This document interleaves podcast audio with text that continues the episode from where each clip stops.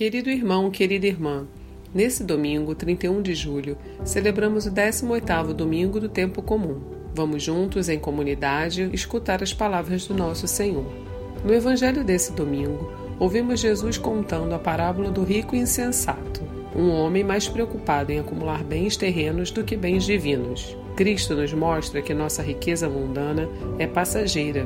Devemos ser ricos diante de Deus, isso sim é para sempre, é eterno. Se você deseja encontrar o tesouro de Deus, escute a seguir a homilia dominical realizada pelo Padre Antônio José. Se quiser, compartilhe com alguém querido. Você pode estar ajudando um filho perdido a encontrar a santa herança do Pai. Deus abençoe muito você e sua família e um abraço dos seus irmãos da paróquia Nossa Senhora de Fátima, Rainha de Todos os Santos. O Senhor esteja convosco. Proclamação do Evangelho de Jesus Cristo segundo Lucas. Naquele tempo, alguém do meio da multidão disse a Jesus: Mestre, dize ao meu irmão que reparta a herança comigo. Jesus respondeu: Homem, quem me encarregou de julgar ou de dividir vossos bens?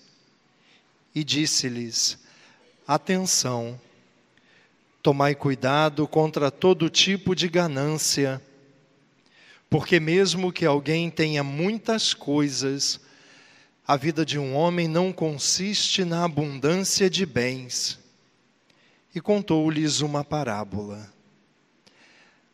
A terra de um homem rico deu uma grande colheita. Ele pensava consigo mesmo: o que vou fazer? Não tenho onde guardar minha colheita. Então resolveu: já sei o que fazer. Vou derrubar meus celeiros e construir maiores. Neles vou guardar todo o meu trigo, junto com os meus bens. Então poderei dizer a mim mesmo: meu caro, Tu tens uma boa reserva para muitos anos, descansa, come, bebe, aproveita. Mas Deus lhe disse: Louco, ainda nesta noite pedirão de volta a tua vida. E para quem ficará o que tu acumulaste?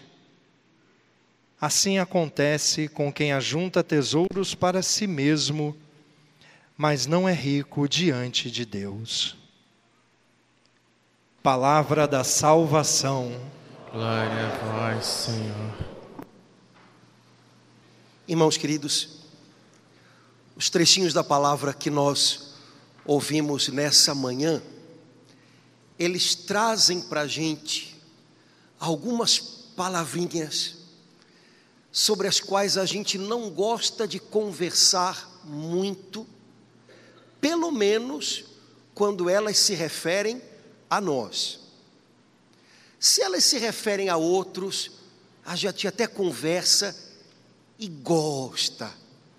Mas quando tem a ver com a gente, a gente evita. Hoje apareceram é, nas leituras da palavra de Deus essas palavrinhas, olha: cobiça, vaidade, ganância, maus desejos e algumas outras. E no fundo, no fundo, todos nós temos a impressão de que essas palavras mais feias, elas não têm a ver com a gente. Não precisamos nos preocupar muito com elas. A gente é do bem. A gente não tem essas coisas aqui dentro, não. Só que o fato da gente pensar, imaginar as coisas assim, significa apenas uma coisa: como a gente não se conhece. Porque afinal a gente é gente, igual todo mundo. E em todas as latitudes e em todas as idades, seres humanos são visitados por essas coisas e devem travar uma grande luta para que essas coisas não vão conquistando e dominando o seu coração, os seus pensamentos, as suas atitudes.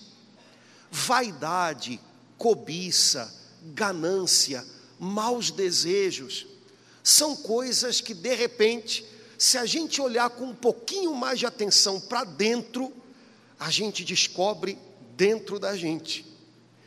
É, imaginar que não há problemas com esse tipo de coisa não nos ajuda. Ao contrário, é sinal de que nós não estamos nos conhecendo, nos avaliando de maneira adequada. E um cristão que não se conhece é um cristão que está em perigo. Por outro lado, quando o Senhor ajuda a gente a olhar para dentro e chamar os bois pelos nomes, é isso que eu estou sentindo, é vaidade. Isso que está me movendo é inveja. Isso que está me roendo aqui é ganância. Quando a gente chama os bois pelos nomes, quando o Senhor nos dá a chance de ver as coisas assim, Ele não está permitindo isso para a gente ficar desanimado, para a gente se sentir a pior pessoa do mundo, para a gente desistir da gente. Não, não. É para que a gente possa, justamente com a Sua ajuda, mexer nessas coisas aproveitar as chances que a vida nos dá para quebrá-las dentro da gente, lutar com elas. Deus nunca permite que a gente veja e dê nome às coisas que não são legais e que estão dentro da gente para nos desanimar. Ele permite que a gente veja para que a gente perceba o quanto a gente precisa dele e para que a gente corra para junto dele, porque sem ele a gente não consegue. Hoje, o evangelho que a gente ouviu fala de um homem que se encontrou com Jesus e que teve a chance de ouvir Jesus sacudindo algumas coisas dentro dele. A Bíblia diz que Jesus estava passando por um lugar e de repente chegou um homem com uma reclamação e um pedido: Jesus, obriga o meu irmão a repartir a herança comigo. Esse homem estava se sentindo prejudicado pelo jeito como o irmão estava lidando com a herança que eles tinham recebido dos pais. E possivelmente, acho que a gente não vai estar fantasiando muito, é, esses irmãos deviam estar brigados, e um já não conseguia nada com o outro, então resolveu, porque Jesus era famoso, pedir que Jesus entrasse na história e obrigasse o outro irmão a dividir a grana legal. Eu tenho certeza que todo mundo aqui conhece uma história assim. Se não foi na sua família, foi na família do vizinho. E o pior de tudo é que às vezes o dinheiro da herança é uma merreca. Foi a palavra aqui, né? Merreca, né? É um é um kitnet de fundos na rua do Riachuelo, né? Mas às vezes uma família acaba por conta disso. É, sabe, de repente parece que a gente começa a, a, a ver coisas, ou então a gente se torna intolerante com algumas coisas, sabe? E não vai ter que ir até o fim, e aquilo ali é meu, e, e, e às vezes, por conta de uma graninha que não é nem lá grandes coisas, perde-se um irmão, perde-se uma metade de família, perde-se gente, gente que vale mais do que coisas. Jesus percebeu quando aquele homem veio conversar com ele, que o problema não era só o irmão, certamente o irmão não devia estar lá, mas Jesus percebeu, esse homem também está precisando ver as coisas diferentes. Então Jesus começa a alertá-lo: cuidado com todo tipo de ganância. Cara, você está levando uma história a ferro e fogo, você está prestes a perder um irmão por conta de dinheiro. Sabe, às vezes a gente tem que saber perder para preservar coisas maiores. Às vezes a gente tem que ter um prejuízo para salvaguardar a paz da gente sabe, para poder lá na frente rearrumar um pouco a história da nossa família, a longo prazo. Se você não souber perder, se você não entender que você pode estar trocando um irmão por dinheiro, isso não vai andar bem. O problema não está só do lado de lá. Olha para você, cara, cuidado com todo tipo de ganância. E imagina um homem que estava se sentindo injustiçado, de repente estava sendo alertado por Jesus que talvez houvesse ganância no coração dele. Sabe, irmãos, Jesus nunca entra na nossa vida para nos desanimar, nunca. Tudo que ele mostra, tudo que ele fala, tudo que ele corrige, é para ajudar a gente a dar um passo acima, além. Mas nem sempre Jesus entra nas razões da gente. Essa semana me mandaram um meme, né, com um cara falando assim: Pois é, está chegando o inverno, mas a minha mulher não sente frio, porque ela está sempre coberta de razão, né? Olha que legal, né? Pois é, é, queridos, Jesus não entra, nem sempre ele se deixa levar pelas razões que a gente pensa que tem. E aí, de repente, aquele homem injustiçado descobre: é, eu acho que talvez haja um pouco de ganância dentro de mim também. Irmãos, enquanto a gente não olha para dentro, nada se refaz. Nada. Enquanto a gente culpa, condena, cobra, acha que o outro tem que mudar, e às vezes tem mesmo, viu? Nada muda. Porque aqui dentro também é preciso de mudança, aqui dentro alguma coisa também talvez possa caminhar de uma outra maneira para facilitar um pouquinho, quem sabe, dessa, dessa é, reconciliação, porque se aqui não há mudança, nada feito, se não há arrependimento também da parte da gente, nada feito. Então, lembra disso, um homem que se sentia injustiçado foi desabafar com Jesus e descobriu que dentro dele também havia um pouco de ganância. Às vezes a gente vai desabafar com Jesus, contando para ele as coisas que nos feriram, que nos falaram, que nos fizeram, e de repente ele diz: Sim, mas e você? Como é que está agindo no meio de tudo isso? Você está sempre ferido, você não fere? Como é que funciona isso? Me conta. Bom, Jesus então contou uma história para aquele homem para quem estava em volta é, sobre ganância e sobre o quanto essas coisas, vaidade, cobiça, ganância, maus desejos, o quanto essas coisas embaçam o olhar da gente para a nossa vida. Jesus disse que um fazendeiro num determinado ano teve uma colheita, uma safra muito boa. Então ele começou a fazer planos. Ah, rapaz, agora é minha vez. Tanto tempo esperei, chegou a minha vez, é agora, né? É, vou guardar isso daqui, vou vender aos pouquinhos, tem para um bom tempo. E aí é, ele falou para ele próprio: agora é a minha vez. E aí ele disse: vou descansar comer, beber e aproveitar. Gente, tem verbos melhores para se conjugar nessa vida? Não tem. olha só: descansar, comer, beber e aproveitar. Eita, que ele planejou legal, né? Vou passar um tempo aí de boa. E Jesus diz: Pois é. Só que naquela mesma noite ele morreu. E aí, é, o que, aconteceu com os planos dele, o que aconteceu com a alma dele. E quando Jesus coloca as coisas de uma maneira tão, como é que a gente pode dizer, radical, é porque ele está chamando a gente justamente para pensar naquilo que de verdade é importante. Sabe, irmãos, algumas pessoas é, se desgastam com planos e às vezes até com prudência para o futuro. E não há nada de tão errado nisso. O problema é o que a gente faz com isso. Né? Há pessoas que imaginam como é que vai ser daqui a algum tempo e jogam tanta expectativa nisso. É, há pessoas que, quando pensam em futuro, imaginam a sua velhice.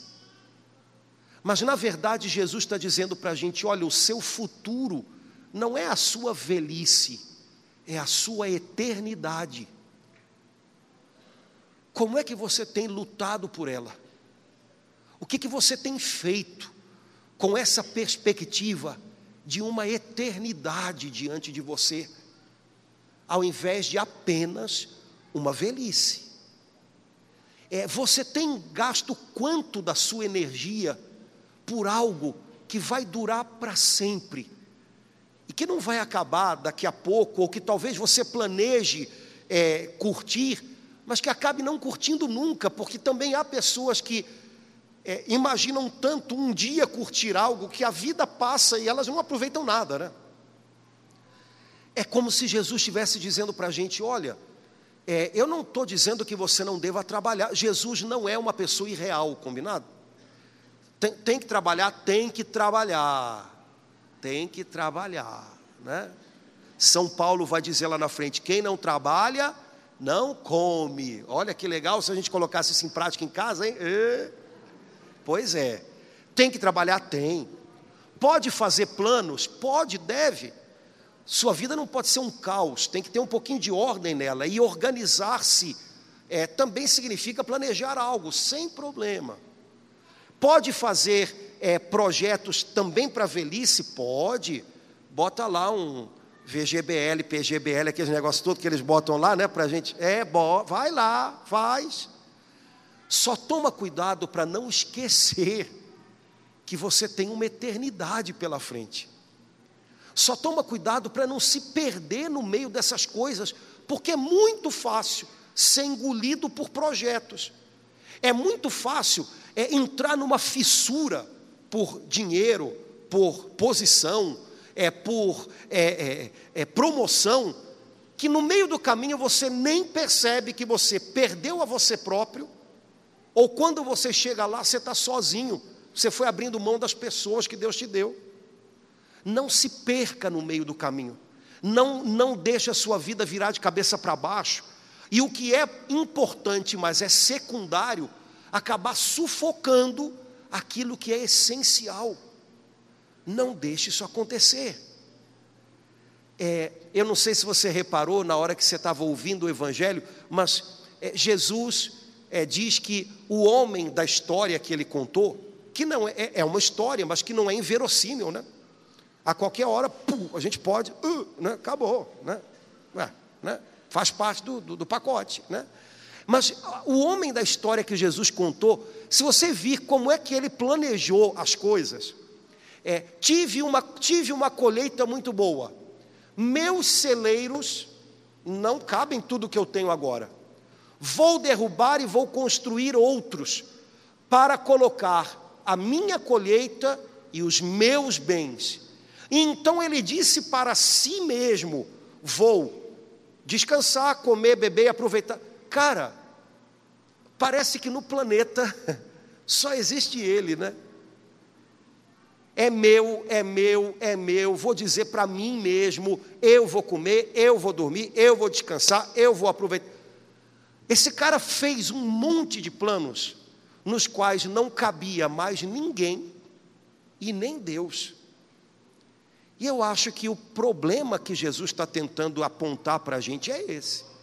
Sabe, às vezes a gente tem ideias e a gente faz planos, como se é, não houvesse mais ninguém nos planos da gente, e como se Deus não tivesse espaço nos planos da gente. Rapaz, esses planos não são legais, não. Isso aí não. Esses planos. Você pode até realizá-los, mas você vai descobrir que você vai estar realizando sozinho. E isso não, o coração da gente precisa de mais do que isso. Jesus então termina a história dizendo: Olha, é isso que acontece com quem enriquece para si, mas não se torna rico diante de Deus. Bom, tornar-se rico diante de Deus só pode significar alguma coisa, não é juntar coisas para si, mas é ser bênção para os outros, né? Como é que eu enriqueço diante de Deus? Me dando para as pessoas. E sabe, é, se você deixa a ganância tomar conta, mesmo depois que você tenha conquistado, alcançado algo que seja até humanamente seguro, você se sempre, sempre sente -se, é, o tempo inteiro como se fosse ameaçado. Aí você podia ajudar outras pessoas, abençoar outras pessoas, compartilhar um pouco do que você tem de bom com outras pessoas e você não consegue, porque o coração ganancioso, ele está sempre com medo. Eu posso perder tudo. É, eu posso ter menos do que eu tenho agora. Eu tenho... Cara, é, você enriqueceu para você, mas junto com esse enriquecimento veio medo Você vive com medo agora de, de ter menos, de que vá ficar miserável, de que vá. Isso não está legal, né?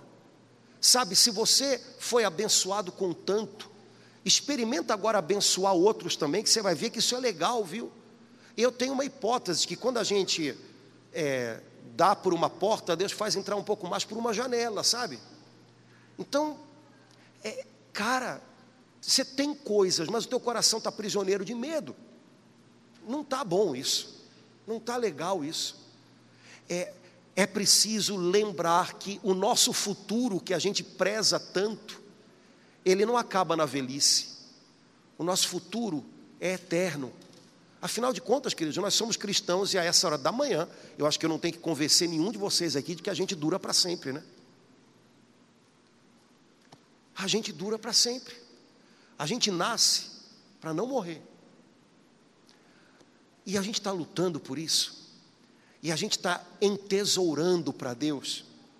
Isso não tem nada a ver com imprevidência, imprudência. Zero, zero. Isso. Imprevidência, imprudência, é falta de controle. Nada disso é virtude. A gente não está canonizando essas coisas. A gente está falando é que é preciso tomar cuidado com ganância, cobiça, maus desejos, vaidade que são coisas que põem a gente em movimento e aprisionam a gente sem que a gente sequer perceba. É, não sei se você lembra da primeira leitura, né, do Eclesiastes, é uma leitura assim meio pessimista, né? Eu acho que o cara que escreveu esse trechinho, ele estava num dia assim ruim, né? Então ele escreveu vaidade das vaidades, tudo é vaidade. Tudo é vaidade. Tudo é preocupação exagerada com o que eu mostro, o que os outros dizem, o que eu preciso é, aparentar, o sucesso que eu devo mostrar, tudo tem a ver com isso. E aí ele diz: quando você é movido por essas coisas, e você pode até estar fazendo as coisas certas, mas quando você é movido por uma intenção que não está a descoberto, que você não está purificando, é, a sua ocupação vira um tormento. O que você podia fazer de um jeito legal, leve, né? recebendo algo com aquilo que você está fazendo também, seu trabalho, seu estudo, vira um tormento. Porque no fundo você não está é, fazendo pelo motivo certo. É porque no fundo você não está apreciando o dom que Deus deu a você e não está multiplicando ele. Porque você no fundo não está servindo. No fundo você está preocupado com o que vão pensar, o que vão dizer, o que eu estou mostrando, como é que a minha imagem está nisso. Cara, não tem cabeça que funcione com equilíbrio debaixo dessa pressão. E aí é, o autor do Eclesiastes ainda diz: nem na hora do sono à noite consegue descansar. Olha ansiedade. O cara não consegue. Né? De noite a cabeça não para, porque o cara não está em paz. Está sempre alguma coisa, sabe, movendo a gente, a preocupação. Rapaz, Deus não tem uma vida assim para a gente. O que Deus tem para a gente é uma vida de paz, com o coração da gente abrigado nele, é percebendo quanto potencial Ele nos deu e o quanto a gente pode fazer esse potencial é, crescer fazendo bem a outros, e isso faz bem a gente, sem fantasias doidas que o mundo coloca na nossa cabeça, que também já não é lá muito boa, né? Aí a gente começa a ficar endoidecido com a imagem da gente. Eu tenho que mostrar que eu sou uma pessoa, as pessoas têm que dizer, têm que reconhecer. Mas isso não é motivação, porque isso, isso tudo pode escapulir pelas mãos em um minuto. Ou então é, se cobrando coisas que a gente nem sabe, nem precisa, nem precisa. Vocês já viram como é que é a internet, a televisão, como é que elas dão para a gente a impressão de que a gente precisa de muito mais coisas que de fato a gente precisa? Dia desse eu estava procurando um livro lá na, na internet, ah, fui procurando até achar, eu passei por uns quatro ou cinco que não eram o que eu queria, mas não deu outra. A partir dali, foram duas semanas com toda hora descendo uma propaganda de algum livro, né? E eu olhava, hum, falei, cara, eu estou com uma estante inteira que eu ainda não li, para que, que eu vou arranjar mais papel aqui para botar dentro de casa? Né? Para com isso, não entra nessa, porque dá uma vontade, né? Mas eu não estou dando conta do que eu já tenho, como é para que eu vou ficar continuando? Não, mas eu preciso, esse desse eu preciso. Preciso nada. Preciso nada. Bom, isso no meu caso ainda é livro, que é uma coisa que de fato ainda serve para alguma coisa. O problema é quando é sapato, né, cara? O problema é quando é sapato, né? E a dona Centopeia tem 75 pares de sapato, né? Eu tenho uma teoria, né? Porque no dia que você morrer, a gente ao invés de colocar flor, coloca sapato em volta, porque não vai ter como calçar aquilo tudo, né? Então a gente faz um arranjo de sapato. Cara, fala sério, a gente precisa disso tudo. E às vezes a gente entra numa, numa angústia, porque tem que, tem que ter, tem que. Aí começa a gastar um dinheiro que não tem, você sabe que cartão de crédito é dinheiro que você não tem. Você sabe disso, não sabe? Pois é. E, em princípio, uma pessoa de bom senso não gasta um dinheiro que ela não tem, porque essa é a, é, é a regra básica da vida financeira. Gaste até onde você tem. Mas não, a gente entra numa roda viva que não acaba, sabe? E, e, e peraí, peraí. Eu não posso esperar que o mundo vai se tornar lindo. Olha, o consumismo acabou. O mundo roda do jeito dele. Como é que está rodando aqui? Aqui dentro, o que, que eu posso mudar hoje? É, o que, que eu preciso organizar dentro de mim? Será que eu estou com a minha vida meio de cabeça para baixo? E de repente eu estou exageradamente preocupado exageradamente preocupado com trabalho, com dinheiro. Eu não estou dizendo que você não tem que estar atento a isso, estou dizendo que às vezes a gente fica exageradamente preocupado. E aí eu não tenho tempo mais para estar com a minha família. E aí eu estou começando a dizer uma coisa que eu já ouvi tanta gente dizer: meus filhos cresceram e eu não vi. Pois é, cara, não viu. Agora também não, não adianta querer botar uma chupeta em cada um, né? Vive o que dá com eles agora, né? porque senão a gente fica querendo, é, a gente fica querendo, como é que eu vou dizer isso? É compensar uma etapa que os filhos nem precisam mais, entendeu? Vive agora, cara, o que dá para viver, mas tenta dar uma mudadinha hoje, hoje. Senão a gente vai pensar como o homem da história de Jesus, né? Fazendo planos de mudança para anos, quando na verdade o que a gente tem é o dia de hoje. Esse está de bom tamanho, com esse a gente se vira os anos todos pela frente, eu sei lá, vai devagar, cara, porque não, sabe, a gente não tem esse, esse controle todo que a gente imagina, a gente conta com Deus. Irmãos, é, há muita coisa na nossa vida cristã que está ficando para trás, né? não é nossa prioridade, e algumas outras coisas estão passando demais à frente. No seu ambiente de trabalho, você que é cristão não está lá só para lidar com coisas. O tempo inteiro você está lidando com pessoas. E o propósito da vida de um cristão é ser testemunha da presença de Cristo. Então, lá onde você está, é, lembra que você não está lidando só com coisas. Porque quando a gente começa a entender isso, e mesmo que você lide com pessoas difíceis, Bom, a minha tarefa aqui não é virar ninguém do avesso, mas a minha a convivência dessa pessoa comigo, eu sei que pode trazer algo bom para ela. Então eu vou eu vou ser eu aqui. Você vai de repente descobrindo que algumas coisas que estavam pesadas demais começam a ficar um pouco mais leves. Porque Jesus disse que o fardo é leve. Se está sobrecarregando, pesando demais, é porque talvez a gente esteja carregando ele do jeito errado. É, Para um cristão, ter coisas não é pecado. Agora, um cristão sabe que ele tem coisas também para dividir com quem não tem.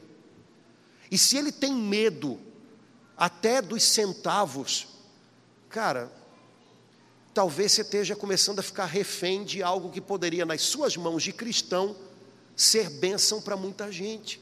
Não estou dizendo para você ser esbanjador, eu estou dizendo que talvez é, a gente segure demais as coisas é, de um jeito que, no final das contas, acaba até estragando. Sabe como é que é?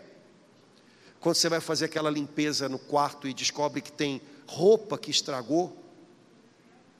Ou então, quando você vai lá na dispensa e vê que tem comida que já não está na validade.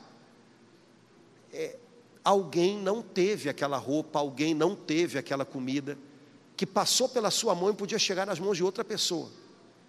Então, para a gente que é cristão, é, não é viver numa bolha de fantasia, mas é lembrar o que, que a gente está fazendo aqui e lembrar que o nosso futuro é uma eternidade, não uma velhice. A gente cuida de algumas coisas, mas a gente olha bem mais longe, o horizonte é bem mais largo. Quem sabe se a gente começasse a pensar um pouquinho nessas coisas, nesses dias, a palavra de Deus não iria ajudar a gente a organizar um pouquinho melhor a nossa vida. Quando o nosso relacionamento com Deus passa para cima, passa a ser uma prioridade, o resto todo vai para o lugar, gente. Sabe quando a gente está com a coluna ruim, aí você vai lá num fisioterapeuta e ele vai ajeitando, colocando no lugar? Pois é, o que faz a gente ter né, a coluna da nossa vida no lugar é o nosso relacionamento com Deus. É buscá-lo, é desejar a vontade dEle, é ouvir o seu conselho, é entender a vida debaixo da luz que Ele traz para a gente, e a vida fica muito mais bonita, muito mais interessante, muito menos pesada. A partir disso, a gente organiza os relacionamentos da gente, nossa vida em família, nossa vida na igreja, nossa vida no trabalho. A gente vai descobrindo que o Senhor está aqui, como a gente fala na missa, né, no meio de nós, e aí a gente vai vendo Ele fazendo tanta coisa bonita entre a gente e a gente vai se esmerando nisso também. Aí a gente organiza a nossa vida financeira, os nossos projetos de futuro. A gente de repente se organiza, que a gente descobre, cara, eu não estou tão no controle como eu imaginava, mas eu tenho um pai que está no controle. E eu posso confiar nele. Por isso, não tem motivo para eu ser engolido pelo medo, pela ansiedade. Aos pouquinhos, a gente se organiza por dentro. Quando Jesus entra na nossa vida, ele não vem simplesmente para nos acomodar no nosso cobertor de razões. Estou né? cheio de razões, eu estou coberto. E ele vai lá, oh, não, não. Ele às vezes tira e mostra: olha, não está, não, viu? Vamos rever algumas coisas. Agora, ele faz isso para que a gente seja livre, para que a gente possa viver algo para Deus, algo que de verdade vai encher o coração da gente e vai transbordar para quem está perto da gente.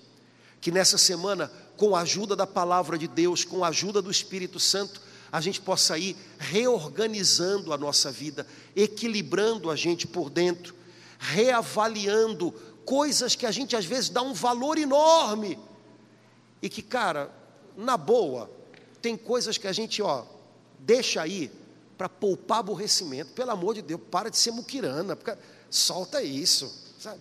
Outras coisas tão valiosas que a gente deixa escapulir pelos dedos e a gente não curte, e não vive e não agradece por coisas pequenas do dia a dia que têm um valor eterno. Que a gente possa rearrumar tudo isso na vida da gente e descobrir que uma vida com Deus é uma vida melhor, é uma vida nova como Jesus prometeu para a gente.